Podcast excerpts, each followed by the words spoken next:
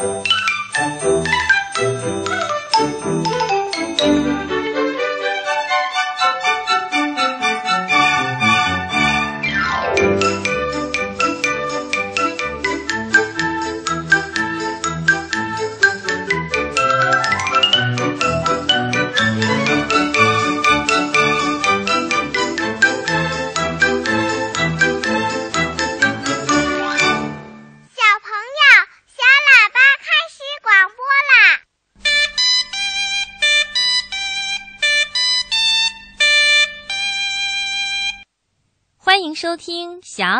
节目，我是主持人郑晶姐姐。在今天节目开始的时候呢，我先要祝福四川成都的石冉小朋友，祝你生日快乐，天天开心。听广播的小朋友，天气呢一天天的热起来了。那喜欢运动的小朋友，在加强锻炼的同时，也不要忘了多喝水，同时呢还要注意防晒。不要在中午和下午阳光特别强烈的时候进行户外活动。那在稍后的博士爷爷栏目里，博士爷爷将要给小朋友们解答一个关于皮肤会晒黑的小问号。好的，下面就让我们一起来听那首熟悉的歌曲《健康歌》，大家一起运动起来吧。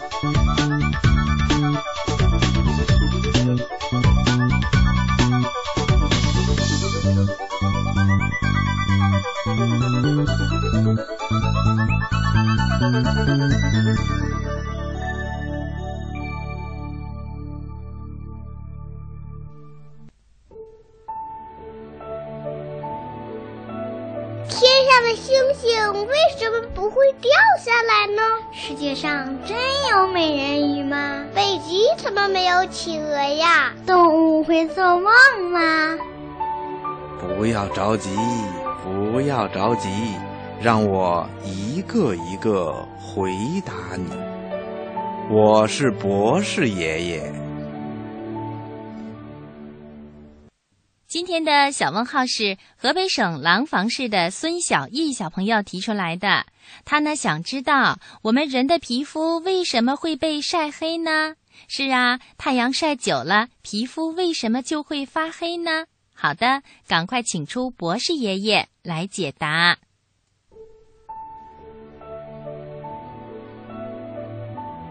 太阳晒久了，皮肤为什么会变黑呢？嗯，这也是很多小朋友都想知道的问题，因为有好多的小朋友啊。总喜欢在外边玩特别是男孩子，就喜欢在外边跑啊跳啊。有时候啊，太阳光很强，他们也不在乎。结果呢，一天下来，小脸儿、小胳膊总是被晒得红红的、黑黑的。那为什么在太阳的下面晒的时间长了，我们的皮肤？就会变黑呢，小朋友，你知道吗？在阳光中啊，有一种紫外线，紫外线有激发咱们人体皮肤中黑色素的作用。皮肤中的黑色素呢，实际上是酪氨酸在酪氨酸酶的催化下，经过一系列的氧化聚合而成的。阳光中的紫外线加速了酪氨酸变成黑色素的过程，所以呀，咱们晒太阳的时间长了，皮肤中的黑色素活跃了，我们的皮肤呢也就变黑啦。其实，在阴天或者下雨天，虽然阳光被云层挡住了，但是紫外线还是能够穿透云层。对我们的皮肤产生危害的，所以呀，我们外出的时候就应该采取一定的防护措施，比如戴上帽子，或者撑起一把阳伞，还有啊，可以戴上墨镜，或者在皮肤上涂上一些防晒制剂等等等等。在一天当中啊，上午十点。到下午三点的这段时间，是阳光最猛烈的时间。在这段时间里啊，我们应该尽量的避免外出晒太阳，即使阴天或者下雨天也是一样。在有阳光的时候，我们还能够知道阳光都照在哪里了，紫外线在哪个地方更强一些，所以啊，比较容易躲避。但是在阴天的时候啊，就看不出什么地方有紫外线照射了，于是啊，往往使我们忽略了防止紫外线照射。在这里啊，博士爷爷要提醒小朋友们，白天不管是阳光明媚还是阴天下雨，都要注意避免紫外线伤害我们的皮肤。嗯，其实啊，黑色素也是有好处的，它可以保护我们的身体来对抗紫外线。一般来说呀，皮肤颜色浅的人晒的时间长了，皮肤呢会发红。皮肤被晒红了，这就说明我们的皮肤已经被阳光灼伤了。但是啊。皮肤颜色深的人就不会这样了，因为皮肤里本来就有黑色素，所以啊就能够起到防止紫外线伤害的作用了。听广播的小朋友，你听明白了吗？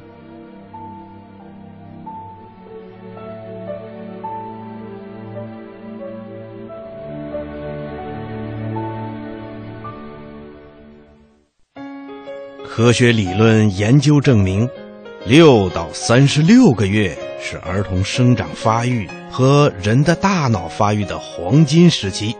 这个阶段及时补充营养非常重要。如果不采取相应的措施，错过这一生长发育的关键时期，将会导致儿童贫血和生长发育迟缓。从而影响儿童的智力水平和健康状况，这种不良影响将伴随孩子的一生。中国每年大约有一千六百多万新生儿，其中大部分出生自农村，很多小宝宝一出生就面临资源极度短缺的环境，所以更需要全社会的关注。为了改善贫困地区婴幼儿营养和健康状况，国家卫生和计划生育委员会与全国妇联合作，从二零一二年起，为国家集中连片特殊困难地区的六到二十四个月的婴幼儿免费发放营养包。目前已有三百个县的婴幼儿吃上了营养包。喂，小顾，别忘了每天给小弟弟吃营养包。晓得啦，晓得啦，你小弟弟呀，喜欢吃的很。嗨，可爱的小朋友，你在听什么呀？我在听小喇叭。亲爱的小朋友，你正在收听的是中央人民广播电台中国之声的小喇叭节目。今晚在收音机里陪伴小朋友、给小朋友讲故事的是。正晶姐姐，下面就是小朋友们最期待的听故事的时间啦！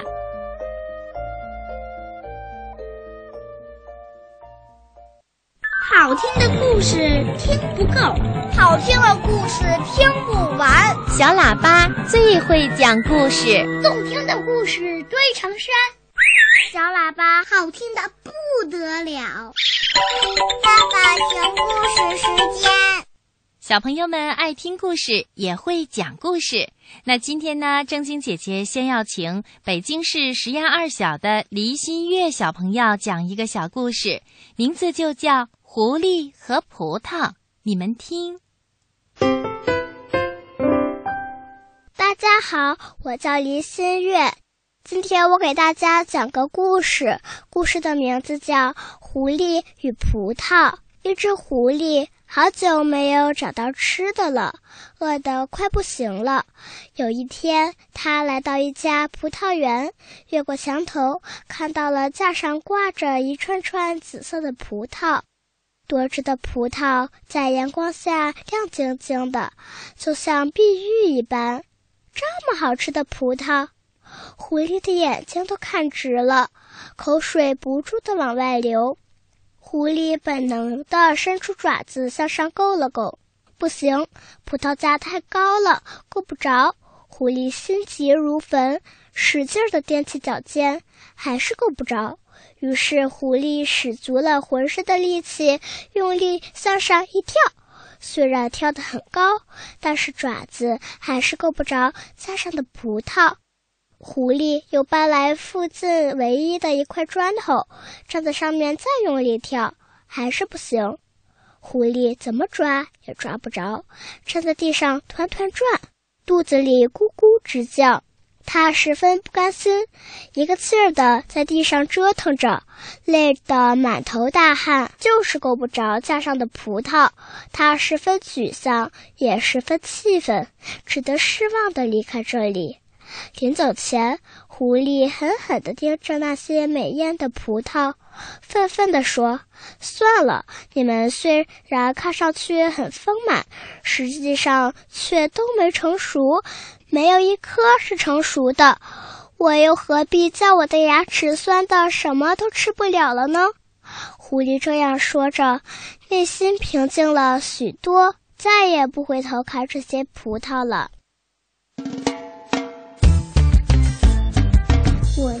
今天吃了青菜和水果。我今天学会了一个字，姥姥夸我真棒。我今天在幼儿园给老师摆小雨凳了，老师夸我是小帮手。我在听小喇叭，你呢？亲爱的小朋友，你也正在收听小喇叭节目吗？每周一到周六晚上八点到八点三十分，博士爷爷、正晶姐姐还有春天姐姐都会在小喇叭节目里等着小朋友们的。好的，最后是正晶姐姐送给小朋友们的童话故事，名字叫《巴迪的树》。巴迪是一只可爱的狗熊，它会有自己的树吗？好的，让我们一起来听故事吧。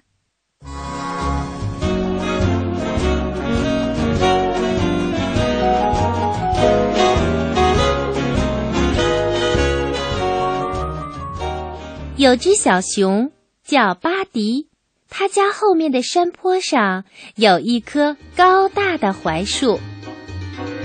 春天的时候，在很远的地方就能闻到甜甜的槐花香味儿。白天，巴迪和小伙伴们一起在槐树下玩耍；傍晚，小巴迪躺在槐树下听妈妈讲故事。槐树上还住着喜鹊一家。他们总是会给大家带来好消息。巴迪非常喜欢那棵槐树，喜欢的每天晚上做梦都会梦到它。一天早晨，当巴迪兴致勃勃地来到山坡上的时候，他发现槐树不见了，只留下一个圆圆的小树桩。我的槐树不见了！巴迪难过的说：“喜鹊一家也飞走了。天气这么热，大家不会来这儿玩了，怎么办呀？”巴迪愁眉苦脸的坐在树桩上。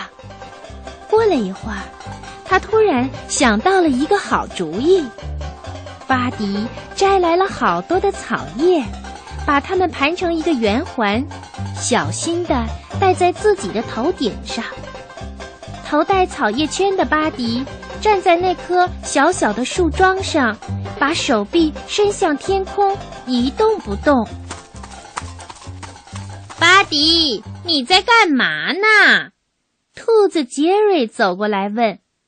我在做一棵树，巴迪认真的说。虽然我还没有槐树那么壮。真好笑！一头狗熊竟然想做一棵树。杰瑞撇撇三瓣嘴，一蹦一跳的走了。巴迪一动也不动，他看着杰瑞的背影，对自己说：“怎么不可以？我现在就是一棵树。” 嘿，我说巴迪，你站在那儿等谁呀？乌鸦黑皮飞过来问：“我是一棵树。”巴迪大声地说：“虽然我还没有槐树那么高。”巴迪，你是不是发烧了？黑皮落在巴迪的头上，用尖尖的嘴啄了啄巴迪的脑袋。平时巴迪最怕黑皮啄他的脑袋了，痒痒的。可是。这一次，巴迪站得稳稳的，一动也不动。黑皮觉得没意思，就飞走了。小蚂蚁波比从树洞里爬出来，它伸了伸触角，像平时一样抬起头跟大槐树打招呼：“早上好，槐树先生。”“早上好，波比。”巴迪说。现在它可是一棵大槐树啊！巴迪的声音把波比吓了一大跳，他跑得远远的，这样他才能看清楚是谁在跟他说话。不好了，大槐树不见了，只有巴迪站在光秃秃的树桩上。坏巴迪，原来是你把大槐树偷走了！小蚂蚁波比生气地跑过来说：“不是的，波比。”巴迪着急地挥着手，头上的大草圈也滚了下来。我刚才来的时候，大槐树就已经不见了。可是你站在树桩上，伸着胳膊顶着一个大草圈干什么呢？呃，我在做一棵树呢。巴迪不好意思地挠挠头，也许过不了多久，喜鹊一家就会搬回来。别的鸟儿飞累了，也可以在我的头上歇一歇呀。可是你是一头狗熊，你是做不成一棵槐树的。小蚂蚁波比想了想，伤心地说：“槐树先生可以让小蜜蜂在槐花上采蜜，可你站在那儿，只会让蜜蜂叮出满头包。”小蚂蚁波比摇了摇头，然后转身钻进树洞里去了。是啊，我只是一头狗熊，我不是一棵树。巴迪有点难过。吃晚饭的时候，巴迪还在想这件事。亲爱的巴迪，你怎么了？妈妈问。妈妈，大槐树不见了。我想做一棵槐树，可是，巴迪把小蚂蚁波比的话告诉了妈妈。妈妈摸摸巴迪的头，微笑着说：“这有什么难的呀？明天是个好天气，我们呢可以在山坡上栽上一棵小树苗，用不了多久。”它就会长成一棵高大的树，会开香喷喷的花，会有小蜜蜂跳着八字舞来采蜜，说不定喜鹊一家也会搬回来呢。妈妈，这是真的吗？巴迪大声地问。当然了，宝贝，妈妈认真地说。而且这棵树还有一个响亮的名字。叫巴迪的树，太棒了！巴迪突然跳了起来，然后像风一样冲出了家门。你去哪儿，宝贝？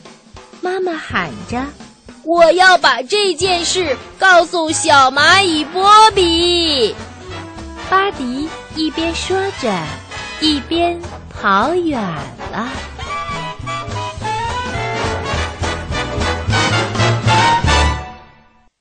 亲爱的小朋友，今天的故事好听吗？你还想听好听的童话故事吗？好的，明晚的小喇叭节目里，我们会为爱听故事的小朋友们准备更多有趣好听的童话故事的。好啦，亲爱的小朋友、宝宝们，准备睡觉吧。希望今晚的你睡个香香的觉再做一个甜甜的梦。宝宝们小朋友们晚安。睡吧睡吧我亲爱的宝贝妈妈的双手轻轻摇着你摇